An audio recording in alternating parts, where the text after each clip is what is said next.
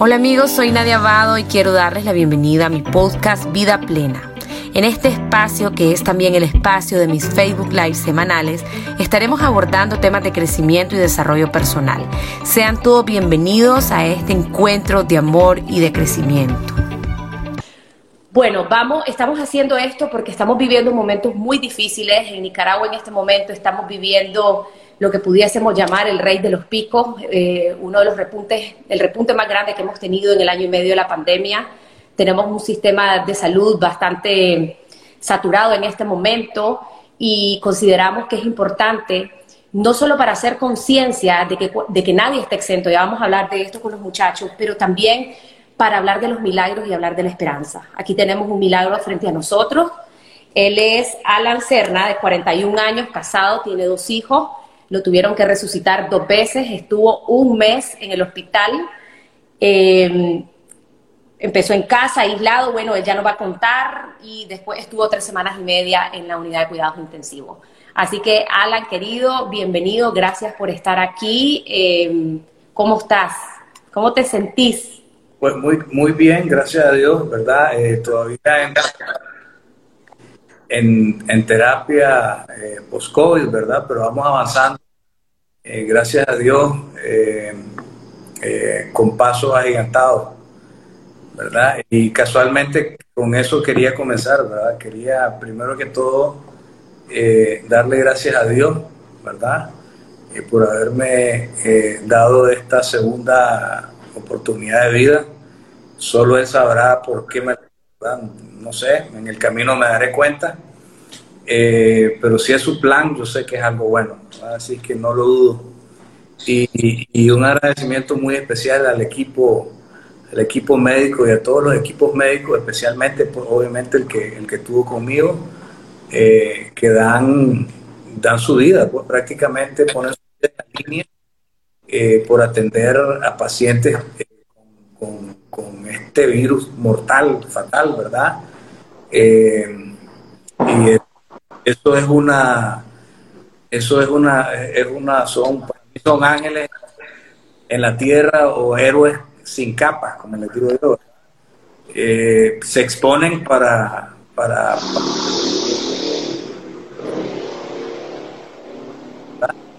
entonces eh, para mí tienen un respeto muy muy grande ¿Qué tal, Tenemos ya al licenciado en enfermería, Denis López. Él es eh, un enfermero de la unidad de cuidados intensivos del Hospital Metropolitano Vivian Pelas. Desde hace dos años trabaja ahí. Ha estado toda la pandemia atendiendo a pacientes con COVID dentro de la unidad de cuidados intensivos. Ha, ha acompañado a muchos que han ganado y también a los que han perdido la batalla. Bienvenido, licenciado, ¿cómo estás? Eh, muy bien, gracias Nadia. Gracias por la invitación. Eh, agradezco pues eh, a todos los que se nos están viendo en esta hora. A don Alan, me da mucho gusto volverlo a ver, que está bien, que está bien recuperado y que el esfuerzo de cada uno de nosotros pues da fruto. gracias, gracias. Quiero enviar un saludo a la unidad de cuidados intensivos del Hospital Vivian Pelas que están conectados, la doctora Gaitán, la doctora Rodríguez, a Juan, a Luis, a todos los enfermeros que están por ahí, que están conectados también. Eh, gracias, gracias por estar acá. No hemos podido meter a Mario. Mario, nos volvés a enviar solicitud, por favor, para poder ingresarte. Pero vamos a seguir para mientras, Alan, contanos tu historia, Alan. ¿Qué fue lo que te pasó? ¿Cómo, cómo viviste esta experiencia tan difícil? Pues mira, eh, la verdad es que uno nunca se espera que le va a pasar, ¿verdad? Eh, es algo que, no se espera, como te digo, ¿verdad? Pero es que me pasó y fue algo bien. Comienza, eh, a mí me comenzó con una nada, con una carraspera, ¿verdad? Con una simple carraspera en la garganta, que uno piensa que, eh, que prácticamente no es nada, puede ser cualquier cosa, pues, ¿verdad? Eh, hasta que comienzan los síntomas más serios, pues, ¿verdad? Con, con dolores de cabeza calenturas, etcétera. Eh, para no cansarte el, cuento, porque el tiempo lo tenemos bastante limitado, eh, casa fueron nueve, diez días eh, con, los, con los efectos estos que te menciono, ¿verdad? Dolor en el cuerpo, calenturas de 42, 43, eh, dolores de cabeza, unos dolores en ojos, oídos horribles, en total aislamiento, ¿verdad? Inmediatamente. Eh, en, en, el momento que estaba en la casa no tenía problemas de respiración ni nada, ¿verdad? Hasta el momento. Fue hasta el último día que, que tuve, que pues, ya, ya comencé a presentar problemas de respiración serios, pues, ¿verdad? Pero fue así, fue en cosa de, de, minutos que, que, que, tuve esa reacción, ¿verdad? Eh, tendría, es muy poco tiempo para explicarte con detalle todo, ¿verdad? Pero en la casa en mi casa. Contanos, Alan, en el momento que, porque bueno, yo ya estuve con ellos tras cámaras, ¿verdad? En el momento en que, en que te nublaste y, y, con costo pudiste agarrar un celular para pedir ayuda, para pedir una ambulancia. Contanos esta parte. Bueno, cuando yo, cuando yo estaba en mi cuarto, ¿verdad? Eh, de repente yo me siento mal, me agarro de la cama, agarro puntería y gracias a Dios caigo en una silla, pues, que tenía ahí en el cuarto. Eh, logré ponerme, no logré ponerme, siempre lo tenía amarradito siempre el, el, oxímetro. El oxímetro, correcto. Y cuando veo, eh, estaba marcando 49. Wow. Entonces yo dije, bueno, aquí, aquí quedé, pues. Yo, yo creía que era humanamente imposible estar vivo con, con esos niveles de oxigenación.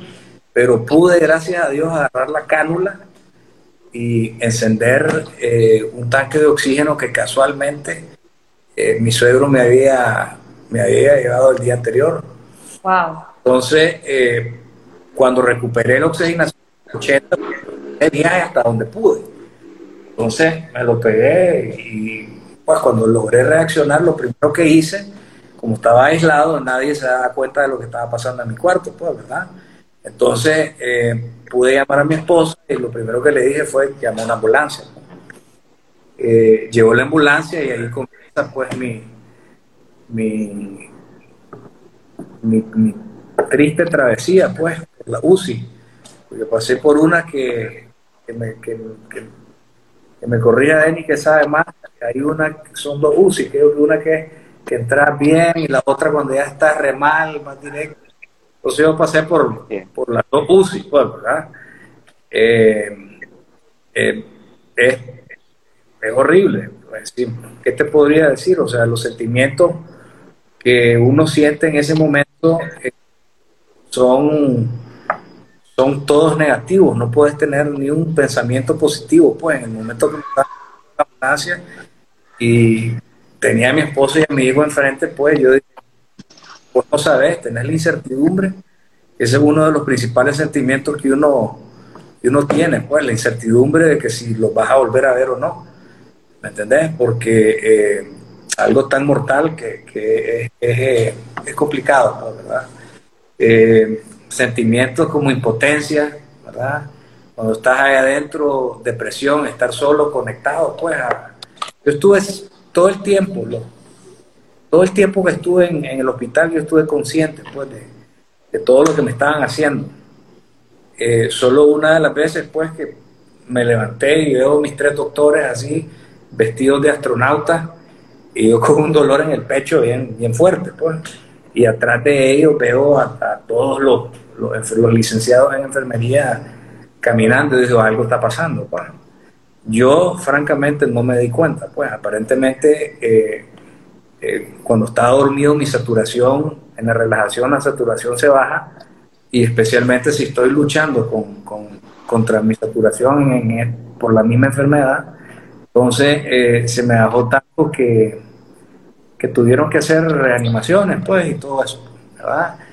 Eh, ¿No te acordás de nada, Alan, de ese momento? No, solo sentía que me dolía el pecho y ahora, ahora me da risa, pues, porque yo dije, me, está dando un infarto, porque yo sentía dolor en el pecho y vi a todos los doctores y vi el movimiento atrás, pero eh, lo que, lo que había pasado, pues, me han estabilizado, ¿verdad? Y me pusieron un, eh, calmante, bueno, pues, calmar esto y el otro. Pero eso fue después, el, la entrada fue lo más difícil cuando eh, a mí me comenzaron a poner diferentes máscaras. Eh, primero una cánula, después otra máscara, así es verdad, en que van poco a poco midiendo cuánto va saturando. Entonces yo iba, me ponía en una máscara, va saturando, va saturando, va saturando, y vos estás viendo todo esto. Y vos decís, mm, va a pasar, pues, me, me fui. Eh, a mí lo único que se me venía a la cabeza era mi esposa y mi hijo, pues. Obviamente mis padres, pues, mi, familia más cercana. Pero eh, la última máscara fue la que, la que, la que, es la de alta, es de altísima presión, pues, que esa es la que yo no estuve entubado, como Mario. ¿Verdad? Mario sí, sí tuvo, eh, estuvo con el tubo, entiendo, ¿verdad, Mario? Así es. Eh, a mí me pusieron esta máscara de, el, doctor Porras le dice el F6, pues, son casi kilómetros de, de aire por presión. Entonces, cuando uno llega ahí, uno llega queriendo respirar y respirar y respirar, y en ese momento no puedes por, por la saturación. Y entonces, acostumbrarte a la máscara porque la máscara te tira dos soplones y después tapa, dos soplones y tapa. Y vos lo que querés es llegar a respirar y respirar. Y me explicaba el doctor que mucha, gente se, pues se queda. Yo tenía el, el, el, rate del corazón, el, eh, la, el, ¿cómo es que se llama? Ritmo cardíaco. La frecuencia cardíaca. Sí, la frecuencia cardíaca la tuve casi casi en 190, pues casi a punto de. Entonces, eh, uno de los doctores me dijo, mira, si no logras agarrar esta cámara, tienes dos opciones. O vas con el tubo y lo hacemos pues con el tubo, o, o, a dar un infarto, pues. Esto fue de, entrada. Lo otro que te conté fue después, ¿verdad? Entonces, eh, aprender a agarrarte el, el ritmo a esa máscara es es sumamente difícil. Pues, y, mucha gente, ahí está Denis, que, que testigo, pues, que mucha gente, desgraciadamente, en la desesperación por querer respirar, ahí, puff, ah, pues, ahí queda. Entonces, gracias a Dios, yo le agradezco mucho a, a Julio, que, que eh, fue uno de, de, las personas que me estuvo viendo junto con Denis, eh, que me, me, enseñó a usar la máscara pero te estoy hablando en cosas de, minutos, ¿verdad? Porque no es que te vas a, esperar ahí un rato a que te den clases de cómo usar la máscara. O sea, en cosa de un minuto tenés que aprender a usar esa máscara, si no, tu saturación mientras va bajando es la única que te puede salvar, y si no, baja la intubación. Entonces, gracias a Dios, yo pude acoplarme a la máscara, ¿verdad? Eh, y, pero fue, fue bien difícil, pues, ¿verdad? Porque en los intentos de querer acoplarme y con lo que me decían los doctores, eh, todos los sentimientos que se te pasan por la cabeza, pues es lo, lo, lo peor. Y, tú, y después todo lo que ves, pues, porque pues, yo estuve consciente todo el tiempo, pues, y eso.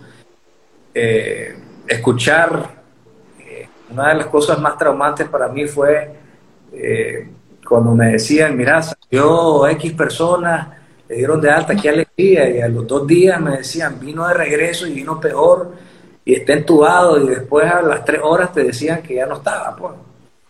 Eh, así, así de agresivo es este, eh, este virus, ¿verdad? Y, definitivamente creo que estás haciendo una gran labor en, en, hacer eh, ¿verdad? Eh, este tipo de actividades para crear conciencia, especialmente en los, en, en realidad todo el mundo, pues, ¿verdad? Alan, algo que quiero mencionar, eh, porque estaban preguntando, es que no estaba vacunado, justamente te ibas a vacunar y te quedaste con los boletos en la mano porque saliste positivo en la, en la prueba del Conchita Palacio.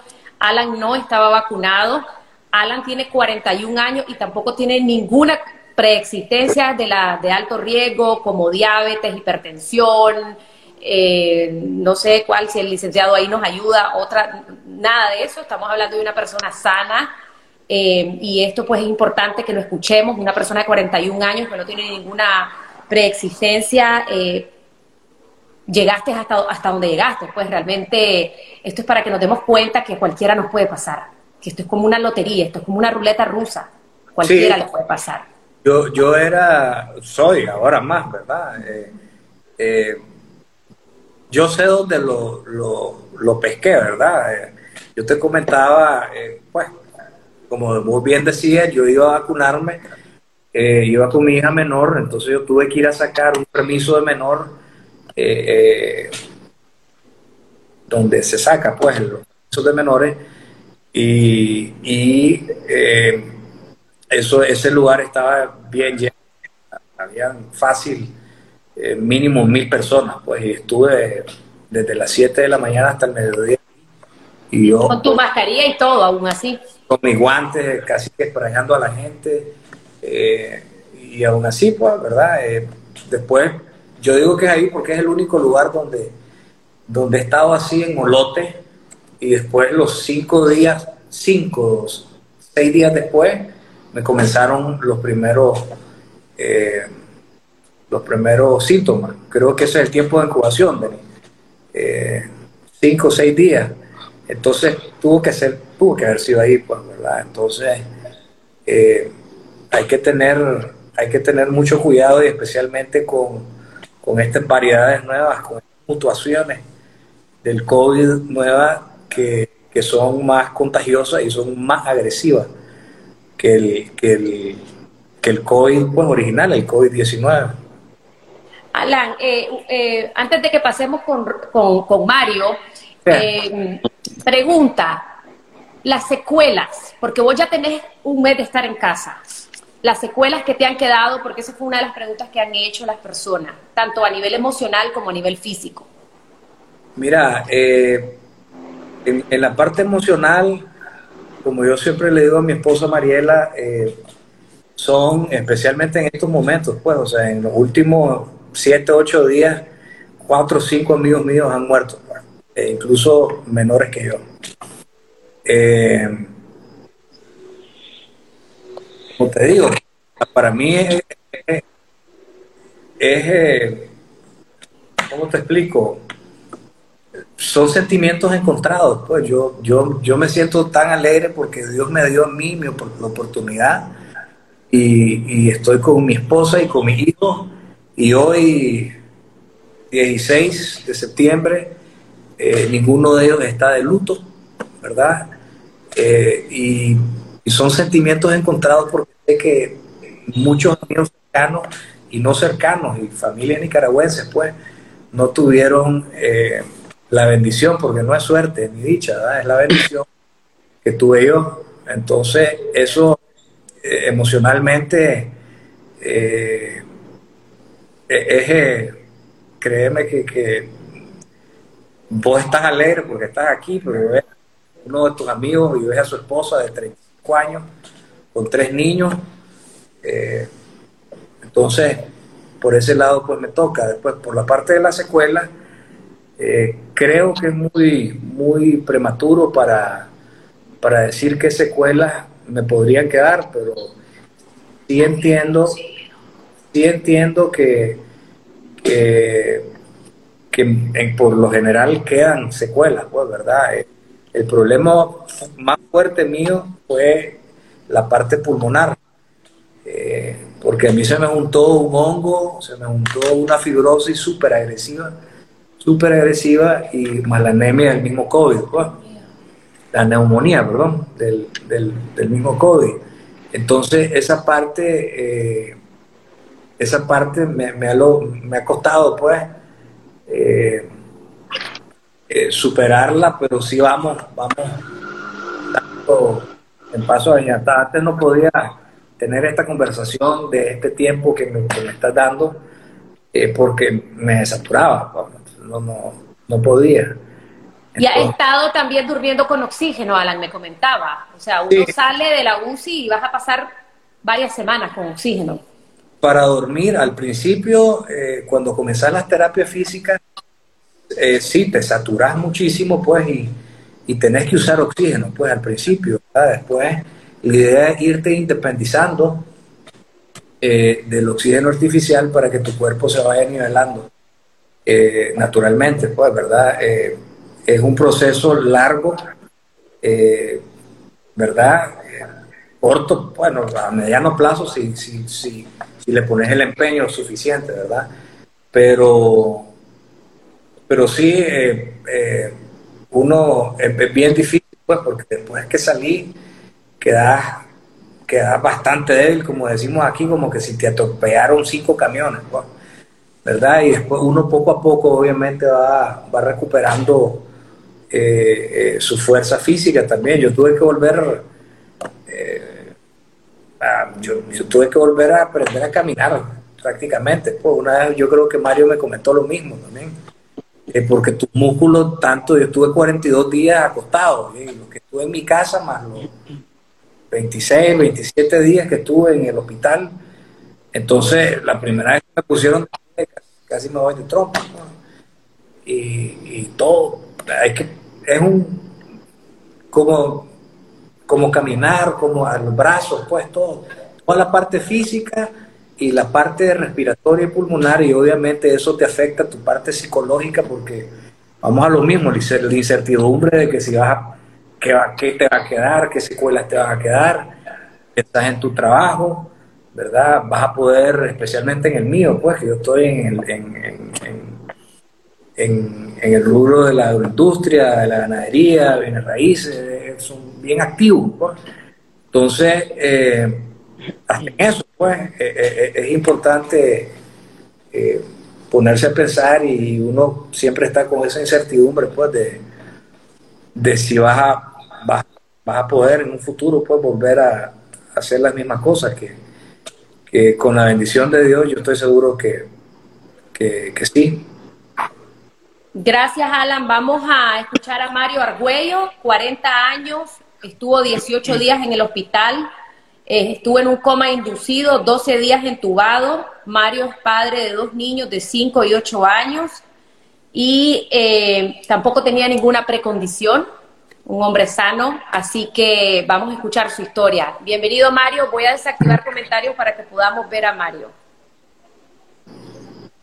Buenas noches Nadia, este, primero que todo quería agradecer eh, a todo el mundo quien me atendió en el hospital, al doctor Chamorro, a todo el equipo médico que estuvo pendiente de nosotros, este, y a las personas que oraron por mí, conocidas, desconocidas, eh, a mis amigos que fueron una luz en el camino para mi familia. Les quiero agradecer a ellos primero. Eh, y te quiero, les quiero contar pues mi, experiencia pues de, de cómo, cómo fue lo primero que, que me pasó con lo del COVID. Pues. Eh, yo pasé como cinco días, anduve como un dolorcito de cabeza, la realidad. Pero era una, pues, no era una migraña, y ahí la anduve. Yo no le puse mente, en la realidad no pensé que se me iba a quitar. Eso fue el miércoles antes de, del, 19, del fin de semana del 19 de julio. Eh, después de eso, me fui al mar a dejar a mi esposa con mis hijos un, viernes y regresando el sábado a trabajar, porque como queda cerca el mar, eh, me fui a trabajar eh, después que salí del trabajo me sentí un poco mal, entonces llamé a mi esposa para decirle que iba, tal vez iba a llegar más tarde, pues, porque no me sentía bien y me quería ir a acostar.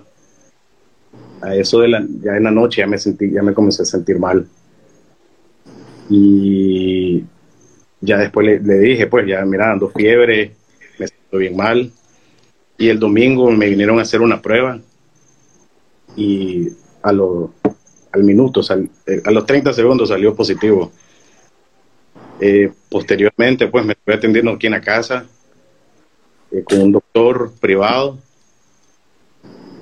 No, me sentía, igual a como dice Alan, pues me sentía como que me habían pasado atropellando cinco camiones, con una calentura, un dolor de cabeza, dolor de cuerpo horrible.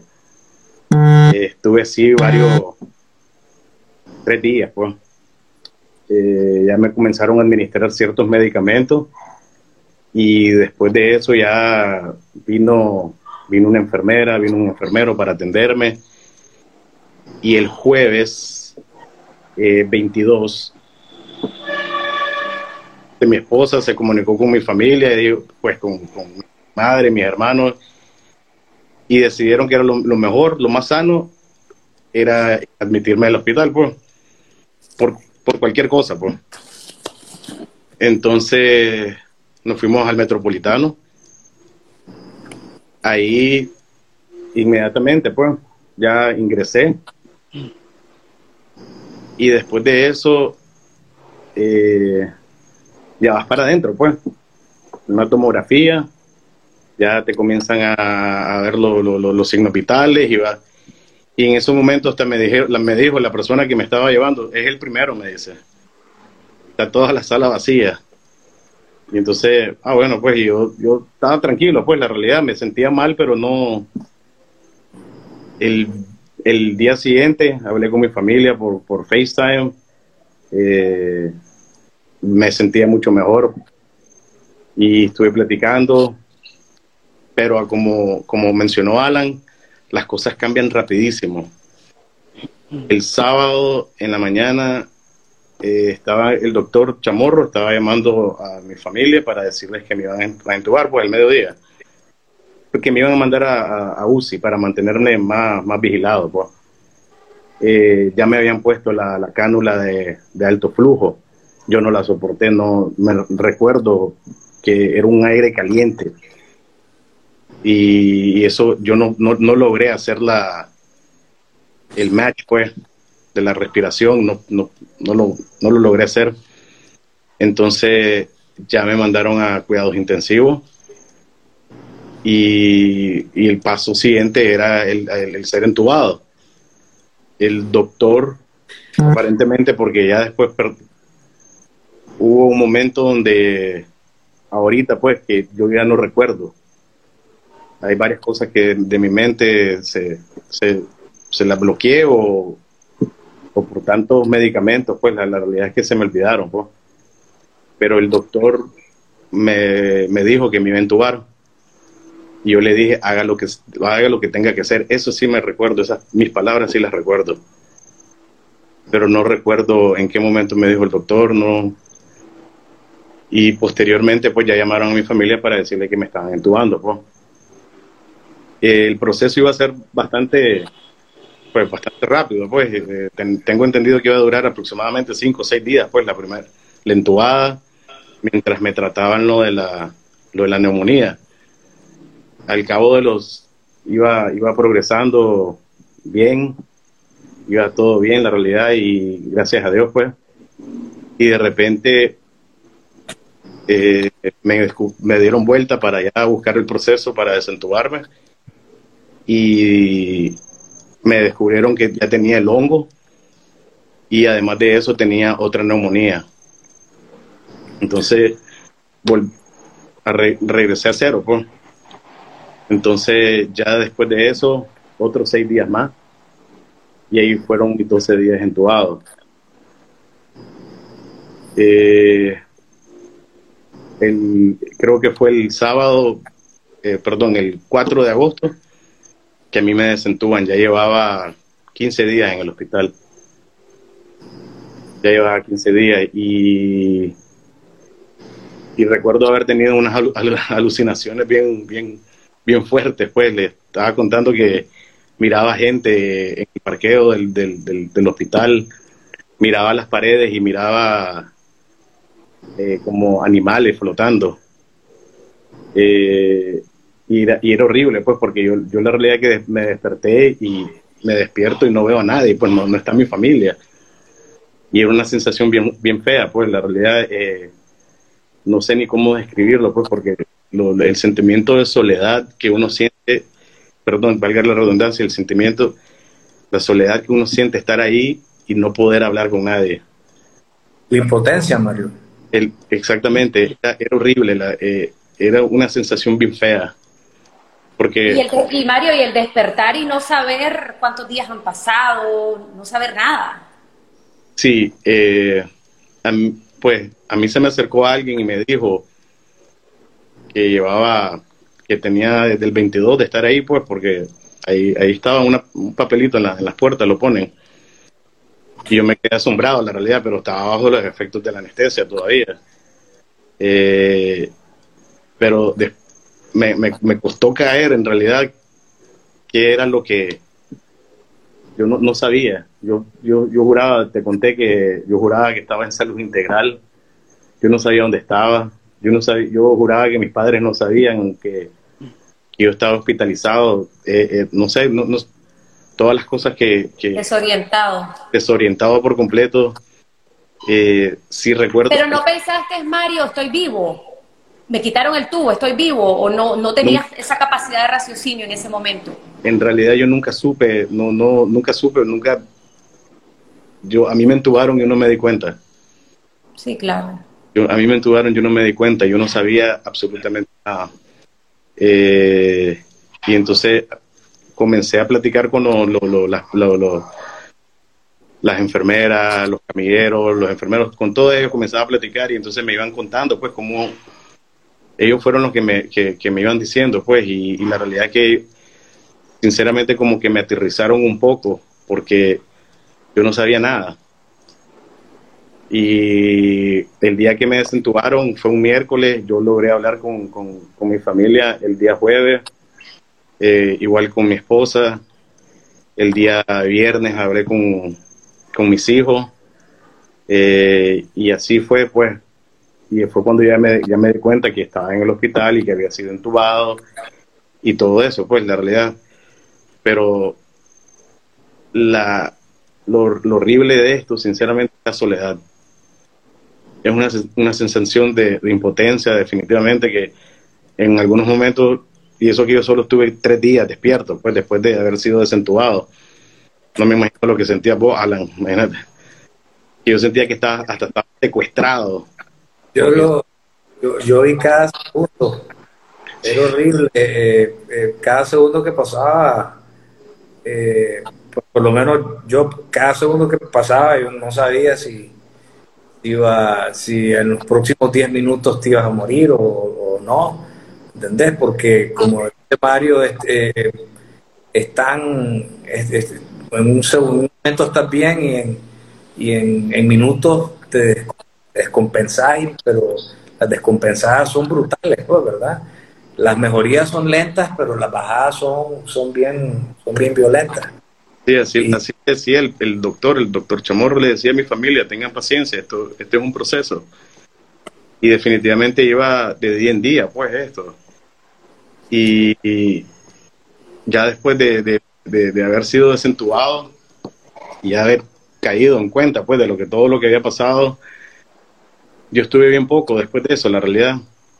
Y, eh, pero, pero como, como les digo, pues es, una sensación bien fea de saber como que no podía menear, no tenía y aprovechar los momentos donde me llegaban a cambiar tal vez los medicamentos, donde me llegaban a dejar la comida, para platicar con la gente que entraba y entonces yo les hacía así como, vení, ven, eh, o lo, ahí nomásito los mira, me puedes traer tal cosa porque quería platicar con alguien. Eh, eh, es feo, pues la realidad no...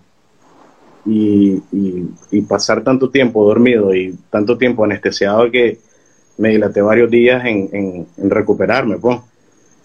Y ya después de eso, digamos, la, llegó el momento cuando ya salgo de la, de la, de la, del hospital, venir aquí a la casa fue horrible también. Eh, fue algo, pues, sentimientos encontrados, porque la realidad es que estaba feliz de estar aquí en mi casa, pero era horrible porque me daba miedo todo. Todo, todo, todo. Y, y, ¿qué, voy a hacer ahora? ¿Cómo me cuido ahora? Y, y otra vez. Y entonces me comencé, comencé a pasar, comencé a buscar todos los días cuántas veces te puede dar el COVID, que todo, todo ese tipo de cosas, pues, para, y, se me daba la cabeza un montón de cosas, y, y, cómo puedo cuidar a mi familia, y cómo puedo tal cosa, y, y entonces mi experiencia más horrible fue el post-COVID, porque fue la, la, la, el pico yo lo pasé dormido, pues. el pico de mi enfermedad yo lo pasé dormido. Pero ha sido más, más fuerte ahorita la, la, la, secuela de, del COVID y cómo hago y cómo cuido a mis hijos. Y, la parte Mario. Sí. ¿Perdón? La parte emocional. La parte emocional es, horrible porque mis hijos comenzaron clases en esa semana que yo salía y mi esposa y yo decidimos pues que no que no vayan que no vayan esta son dos, dos días pues no que no vayan esta semana pues y la siguiente semana comenzaron a ir a clase pues y pasaron dos semanas antes de que ya lo hicieran homeschool, pues entonces yo estuve varios días les tenía como como un recelo no no quería que me se me acercaran decía ellos imagínense que cualquier cosa que haya agarrado en, el colegio, pues, entonces es algo bien feo, pues. Uno quisiera agarrar a, a sus hijos y darles un gran abrazo y un beso, pues. Eh, y de igual manera mi familia, pues, que es el día de hoy, no, no solo mi madre se, me acercó un día que ella me dio dos abrazos eh, y, y han quedado como con miedo también, igual para no, porque por si acaso alguien me enferma, pues como... Entonces, la parte emocional es, para mí es lo, fue lo más duro, pues.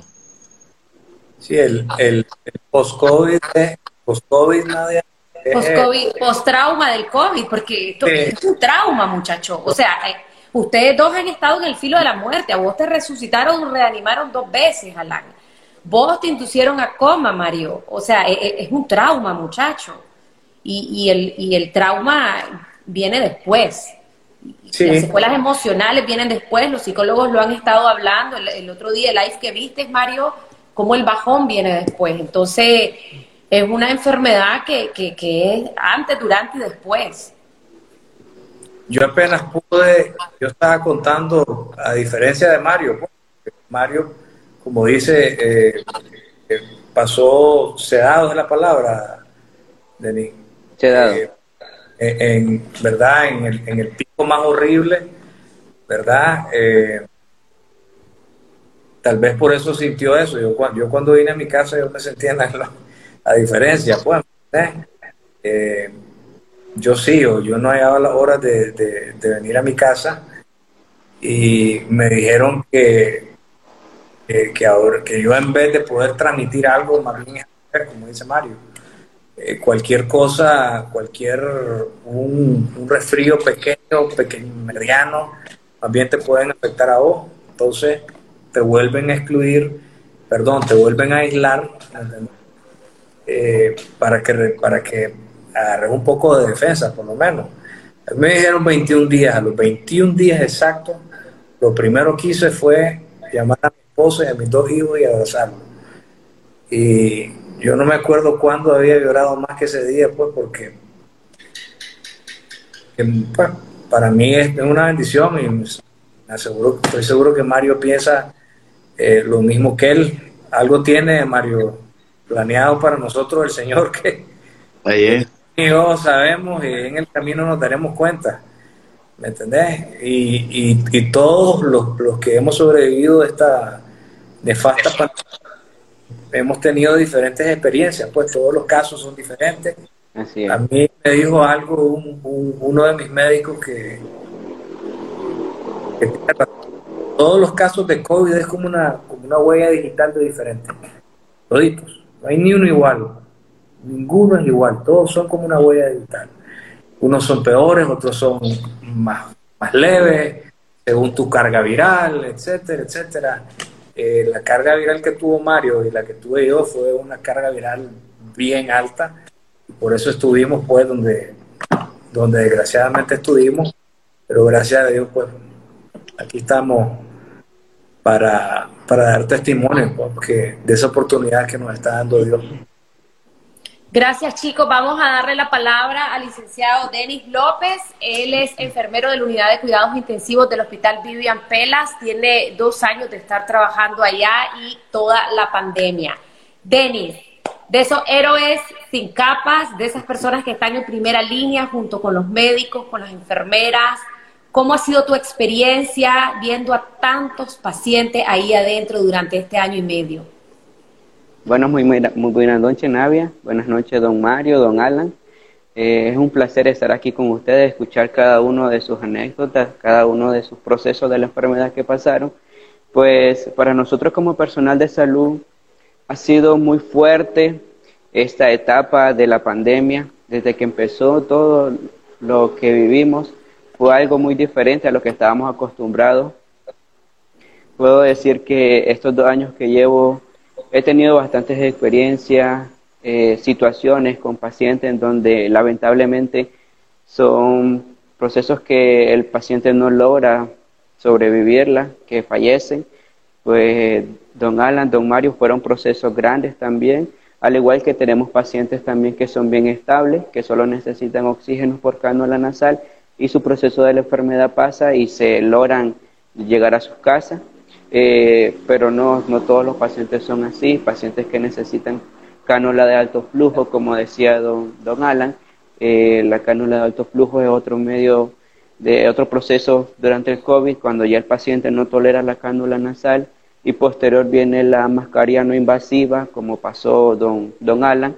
Don Alan estuvo con el proceso de la mascarilla no invasiva, en donde si él no lograba tolerar este, esta etapa o este, este, esta forma de, de ayudar a sus pulmones, pues pasaba a la ventilación invasiva, que es ya entubado, en el cual estuvo Don Alan.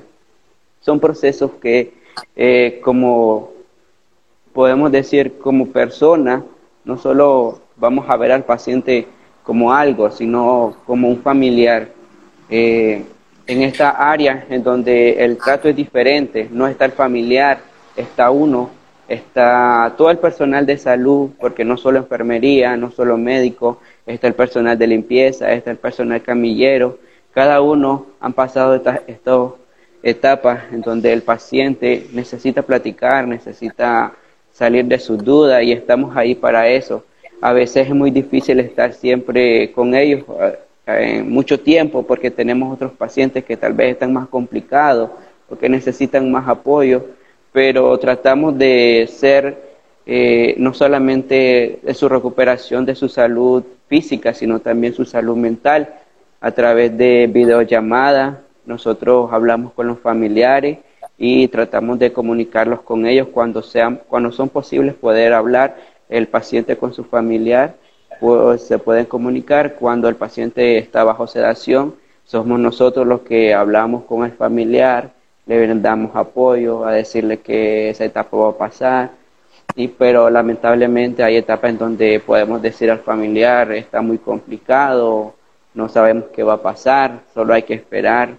Eh, es muy difícil. Estos dos años que he estado en, en esta área COVID, Hemos tenido casos de pacientes que nos cuentan de que fueron a un cumpleaños y que en el cumpleaños hubo mucha gente y que ahí se contagió, o que hemos tenido colegas, incluso enfermeros contagiados en el área eh, y que lamentablemente fallecen porque se complican su enfermedad y no logran batallar la, la guerra del COVID.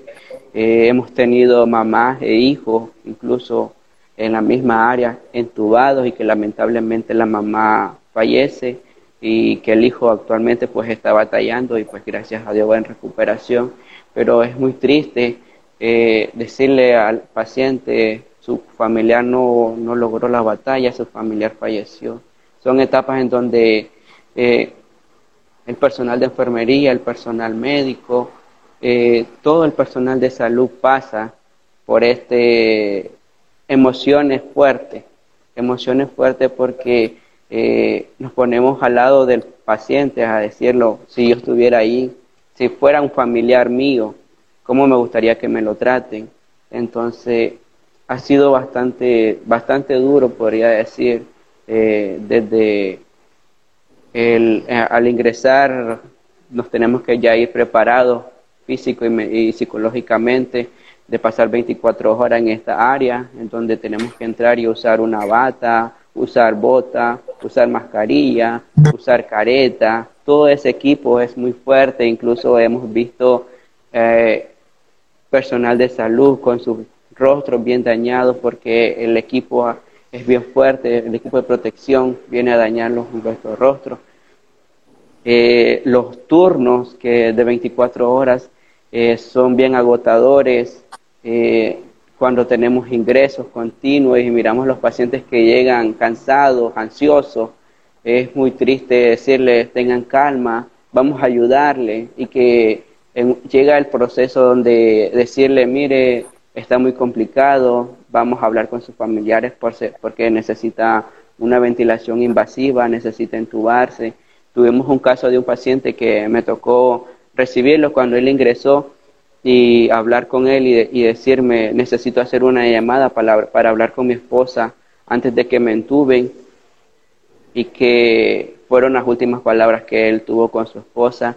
El proceso de la intubación, el proceso de recuperación para él fue muy difícil y que no logró batallar la enfermedad y que al final decirle al familiar a través de llamada que no pudo sobrevivir es muy triste pasar esta, estos procesos, esta vivencia, podemos decir, porque al final uno, son, uno, todos somos seres humanos y tal vez el paciente está pasando por este proceso y nosotros lo vemos desde otra perspectiva porque nosotros vamos a su recuperación, nosotros actuar con ellos para ayudarles a sanar, pero a veces nosotros nos sentimos con brazos cruzados porque no podemos hacer nada más que esperar su recuperación. Sí, ha sido bastante difícil esto, este tiempo de, de pandemia. Denis, me comentabas que eh, siempre en un proceso de intubación eh, estás, estás, ahí con los médicos, ¿verdad? Que son los, encargados de colocar el, tubo. Siempre se hace una llamada a los familiares para hacer una despedida que, como puede ser la última, puede ser que se nos dé un milagro como, como los muchachos acá. Eh, ¿Cómo han sido esas experiencias que vos te ha tocado vivir un montón de veces ahí adentro? Bueno. Es un proceso difícil, tanto el médico como el enfermero, como el paciente, como el familiar. El, encargado de brindar la condición del paciente es el, es el médico, en el cual ellos primeramente hablan con el paciente, le, informa sobre su condición, su gravedad y cuál es la terapia que va a continuar. Eh, posteriormente se le informa al familiar y a través de una videollamada se llega al consentimiento de que si el familiar quiere que lo entuben, si el paciente quiere pasar esa terapia, que si lo entuben, entonces se procede al, a la intubación y pues ya el paciente ya sabiendo cuál es la etapa que va a pasar, que no se va a dar cuenta de lo que, de lo que continúa en su proceso de la enfermedad, porque a través de bajo sedaciones, a través de sedantes, pues el paciente no se da cuenta de todo lo que pasa, de todo lo que pasamos nosotros durante su recuperación, durante él está entubado, el proceso de su alimentación a través de sonda, las posiciones que hay que poner al paciente, en casos de posición prono, cuánto tiempo pasan en posición prono, a veces cuatro o cinco días, boca abajo, eh, las posiciones que hay que tener al paciente para que no se lesione su piel,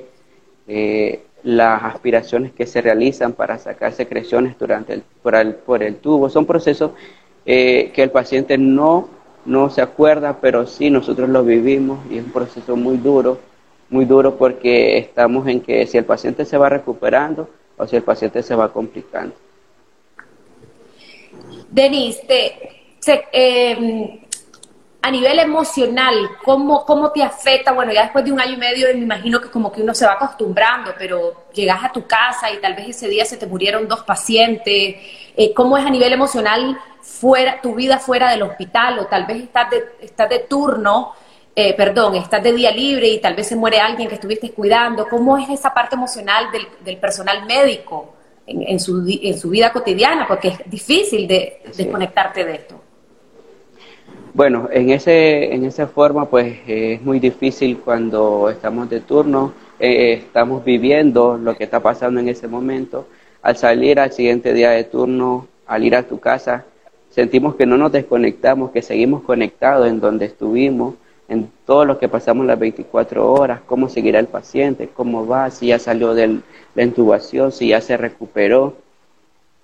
Entonces, siempre estamos conectados, eh, no, no nos sentimos que nos desconectamos de nuestra área, porque siempre nos vamos con esa preocupación de que si el paciente se recuperó eh, y lamentablemente pues cuando nos damos noticia o lamentablemente cuando lo vivimos de que el paciente fallece, es algo triste eh, para nosotros porque ya lo sentimos como una familia, ya estar ahí frecuentes, a veces nos toca hacer turnos dobles, estar día de por medio y eso es agotador, pero a, pero a la vez nos, sentimos que estamos conectados con ellos, que estamos más frecuentes, que estamos ahí a la par de ellos durante su recuperación.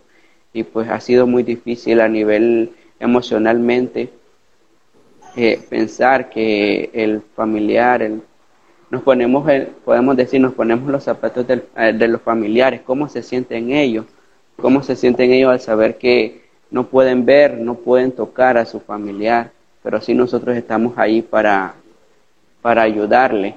A través de videollamadas nosotros hablamos con el familiar, le aconsejamos, le brindamos consejería, le decimos, tranquilos, aquí estamos con ellos, nosotros vamos a apoyarle, nosotros vamos a ayudarle, nosotros estamos aquí para apoyarle. Entonces, desde la parte emocional ha sido bien difícil como seres humanos pasar estos procesos o estas vivencias de, de, cada paciente, porque cada paciente es una, es una vivencia diferente, es un proceso diferente de esa enfermedad. Denis, la mayoría de las personas que están en la UCI son hombres, ¿cierto? Por casos COVID. Eh, ¿Como recurso de enfermería? No, no, no, no, pacientes. Pacientes. Eh, en la primera etapa de, la enfermedad, el año pasado, cuando empezó todo esto, fueron bastantes pacientes varones. En esta otra oleada, podemos decir, del COVID, vemos mujeres, niños, adolescentes, jóvenes. Ya no es, el, ya no es la misma enfermedad, una, un virus evolucionado, un virus más agresivo. Hemos visto parejas jóvenes, jóvenes que eh, anteriormente no teníamos pacientes tan jóvenes como ahora que hay, eh, mujeres embarazadas y pues los pacientes también de edad avanzada que siempre son los que sufren, son los más vulnerables, pacientes crónicos, pacientes diabéticos, hipertensos, pacientes con insuficiencia renal, que son los que viven la agresividad del virus más fuerte.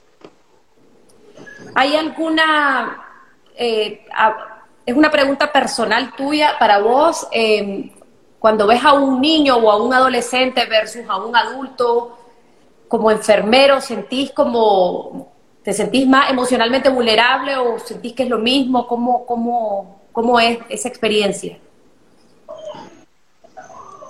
Eh, pues podemos decir que son diferentes cada experiencia. Tratar o atender a un adulto, atender a un niño, atender a un adolescente, son experiencias diferentes, porque estamos con un adulto, el adulto comprende lo que le estamos diciendo, comprende cuál va a ser su etapa, comprende su gravedad. Estamos con un adolescente, son más vulnerables porque sus emociones de ellos son más fuertes, ellos se sienten más preocupados, más ansiosos por sus familiares, que pueden, dónde están, qué piensan mis familiares, cómo estoy, cuál es mi gravedad. Entonces, eh, y con un niño, eh, pues siempre cuando hay niños con COVID tenemos a un familiar a la par que lo está cuidando y pues también es una etapa bien, bien difícil porque son, son diferentes, cada, cada atención son diferentes. Muchísimas gracias, Denis. Vamos a hacer una última ronda rapidito porque se nos agota el tiempo. Alan, Voy a activar comentarios, pueden dejar ahí sus, mensajes para estos tres héroes, estos milagros. Eh, Alan, ¿qué quieres decirle a las personas con esta segunda oportunidad que te ha dado Dios, que te ha dado la vida? ¿Cuál es tu mensaje final? Bueno, eh, primero que todo, Nadia, eh, la responsabilidad para, para tratar de frenar esto, pues, ¿verdad? Porque no, no se ve ni pie ni cabeza, no se sabe cuándo eh, cuándo va a estar esto, ¿verdad? Eh, creo que comienza en casa, eh, la enseñanza que nosotros, como decía eh, Denis, esto le está dando ahora a muchos jóvenes, pues, ¿verdad? Porque el virus anterior busca huéspedes y ya están, y vos te acordás, vacunaron de ancianos para abajo y todo eso, ¿verdad?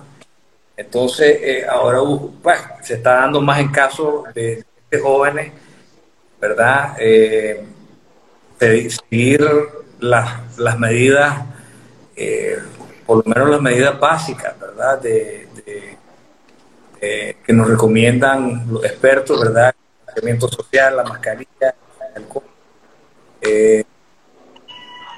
tener, tener mucho más cuidado porque el más mínimo error el más mínimo error eh, con esto, con estas mutaciones, como decía Denis, que son más contagiosas y más agresivas, eh, puede ser fatal. Entonces, eh, ¿qué le aconsejaría yo a la gente?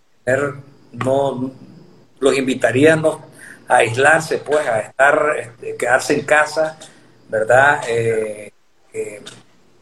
cuando salgan de casa, protegerse lo más dentro de lo que puedan, pues, ¿verdad? Eh, ver a todo el mundo como que si ahora voy al súper, por ejemplo, que puedo salir o puedo caminar o puedo salir a caminar este y el otro, yo a todo el mundo lo veo como un potencial portador del virus.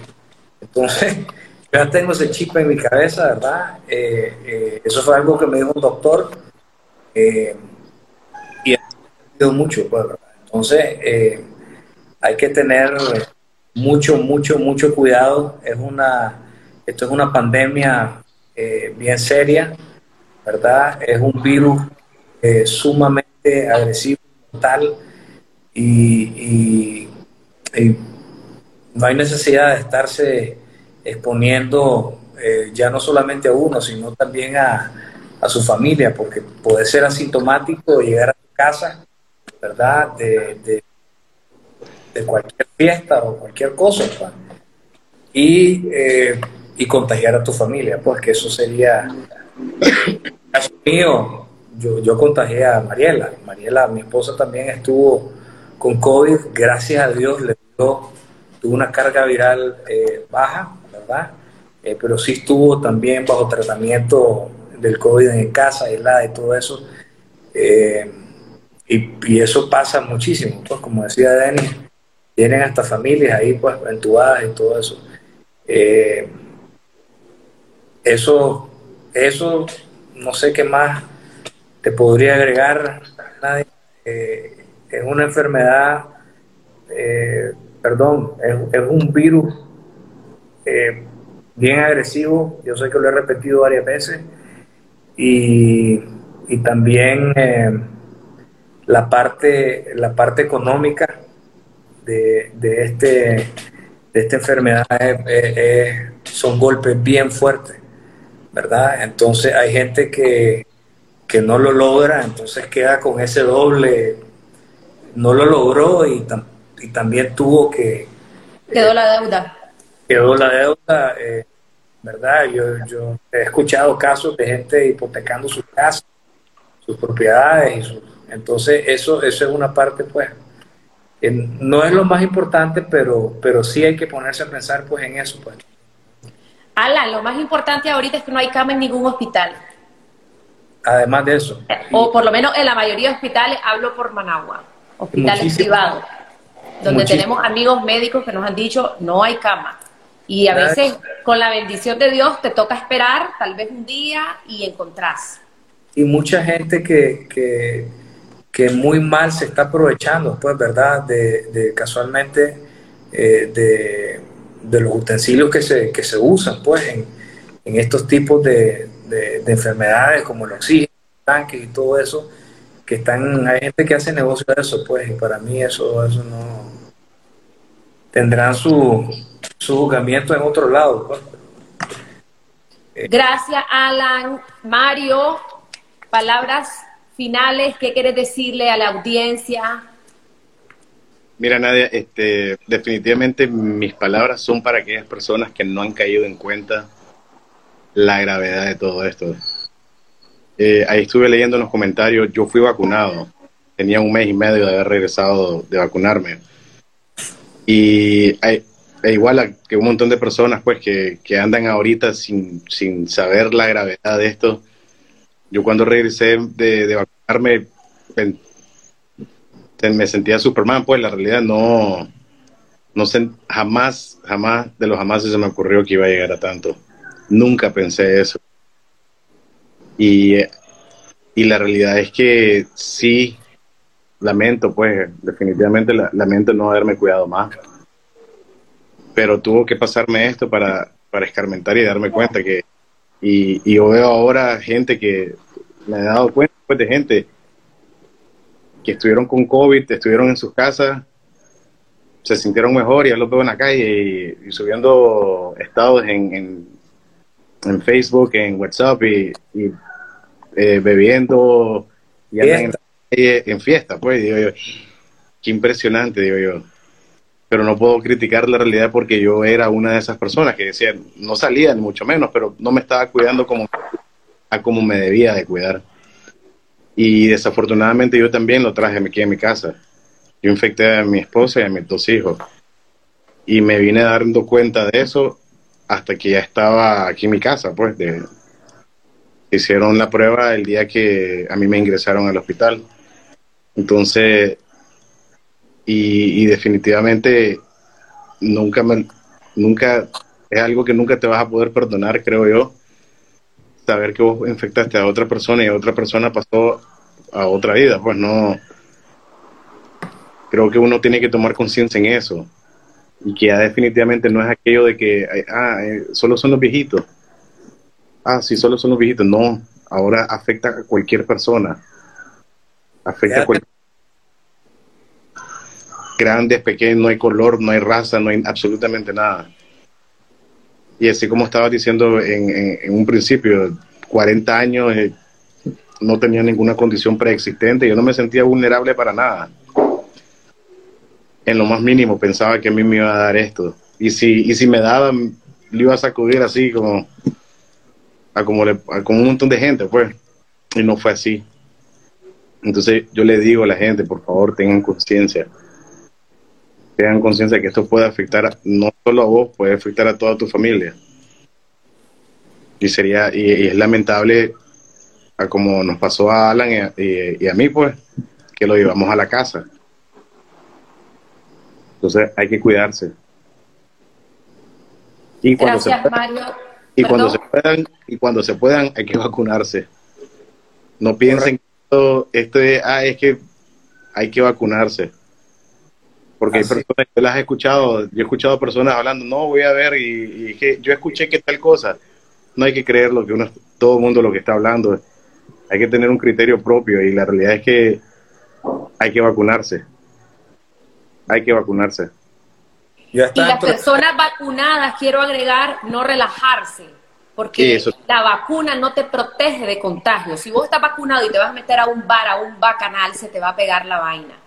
Lo que hace la vacuna es que te dé menos, pero hay excepciones también. Miren el caso de Mario. Mario estaba vacunado. Sí, Mario. No, eso, eso era que aquí estaba el caso. Y ahorita, pues, en cualquier momento me, eh, me recomendaron volverme a ir a vacunar. Entonces voy a escoger otra, otra vacuna, pues, para, para vacunarme, pues, pero, pero definitivamente porque yo no quedé con, yo no quedé con secuelas, así no tuve fibrosis, nunca tuve problemas cardíacos. Entonces definitivamente la, vacuna hizo su efecto. La vacuna hizo su efecto y no quedé con ninguna lesión. Aparte, bueno, yo bajé 35 libras más o menos, si no es más. Y, eso fue pues producto de la, intubación. Pero eh, los daños por COVID hasta el momento no, no, no he tenido, pues la realidad nunca tuve falta de oxígeno eh, y los problemas motores pues me quedaron igual por, la intubación. Entonces definitivamente la vacuna sí sirve. Yo soy creyente en eso. Entonces hay que vacunarse y después protegerse. Así como dice Nadia. Así, así como dices tú, Nadia, la vacuna no te va a proteger del coronavirus. Lo que te hace es disminuir la, las, los síntomas, la agresividad del COVID. Por eso hay que siempre protegerse. Bueno, mis recomendaciones a la población en general serían, primeramente, como decía Alan, quedarse en casa. Que solamente anden en la calle las personas que están trabajando, nada más. Lamentablemente vemos gente en la calle sin ninguna necesidad, sin ninguna protección en la actualidad y que ahorita estamos en un proceso de la enfermedad en donde ya nadie quiere protegerse, en donde ya nadie, podemos decir, no tiene miedo como al inicio. El año pasado mirábamos gente en los buses, todos usaban mascarilla. En la actualidad, solo, solo vos llevas mascarilla nada más. Entonces estamos ahorita en un proceso en donde la población no quiere estar ya en su casa, pero ¿qué nos queda? Por lo menos usar tu tapaboca, usar alcohol siempre en donde vayas, ya que no podemos estar, no podemos mantener a toda la gente en las casas, por lo menos usar tus medios de protección para disminuir y por lo menos evitar contagiar a otras personas. Si voy a andar enfermo, no salgas, quédate en tu casa, protegete, protege a tu familia. Eh, en mis casos, eh, nosotros tenemos un protocolo riguroso. Al salir de la, de las áreas COVID, tenemos que salir ya bañados completamente, nos bañamos y yo continúo el protocolo en mi casa. Al llegar a mi casa, me baño nuevamente, mi ropa siempre está apartado con cloro, con ace. Siempre hay que tener ese protocolo durante todo, aunque no hay familias en donde no se han enfermado nadie, pero que se están atendiendo mucho porque no están usando sus medios de protección. Entonces, eh, ¿qué nos queda ahorita? Protegernos, proteger a nuestra familia a través de, medios de protección, cubrebocas, alcohol. Y eso es lo que nos queda ahorita. El distanciamiento social. El distanciamiento social, todas las medidas que se deben de mantener. Así es. Muchísimas gracias, Denny. Vamos, eh, quiero cerrar con dos mensajes. El primero es la fe y la esperanza, saber que los milagros existen. Muchas personas en este momento tienen familiares en todo el mundo en la unidad de cuidados intensivos, muchos de ellos entubados. Los milagros existen, tengan fe, tengan esperanza. Aquí tienen dos milagros vivientes. y lo segundo es un llamado a la prudencia. Esta variante, esta nueva, estas nuevas variantes, porque ya no sé ni cuántas son, son más agresivas, ya lo dijo Denis, licenciado en enfermería, que lleva ya año y medio eh, relacionado con, eh, trabajando en la unidad de cuidados intensivos, está afectando a niños, están recibiendo niños, están recibiendo adolescentes, están recibiendo mujeres y jóvenes dentro de la unidad de cuidados intensivos. No importa si están vacunados, están entrando a las unidades de cuidados intensivos. Claro que la vacuna va a hacer que los efectos sean menores. Así que esta es una enfermedad seria, por favor nunca sabes si te va a tocar. Alan y Mario no tenían ninguna eh, precondición, no son diabéticos, no son hipertensos, no, no, no, tienen nada de lo que se dice y, les tocó vivir esto. Creemos en, el plan de Dios, creemos en un plan divino. Yo sé que ellos son hombres de fe y saben que están viviendo una segunda oportunidad. Así que muchachos, felicidades eh, por estar aquí, es una bendición. Gracias por haber compartido eh, cosas tan personales, ¿verdad? No cualquiera viene aquí a contar y, abrir el corazón como lo han hecho ustedes tres. Hemos llegado al final de este episodio y quiero darte las gracias por haberme acompañado. Te invito a seguirme en todas mis redes sociales como Nadia Abado. Desde ahí siempre estoy compartiendo contenido de crecimiento, motivación y desarrollo personal. Te espero la próxima semana.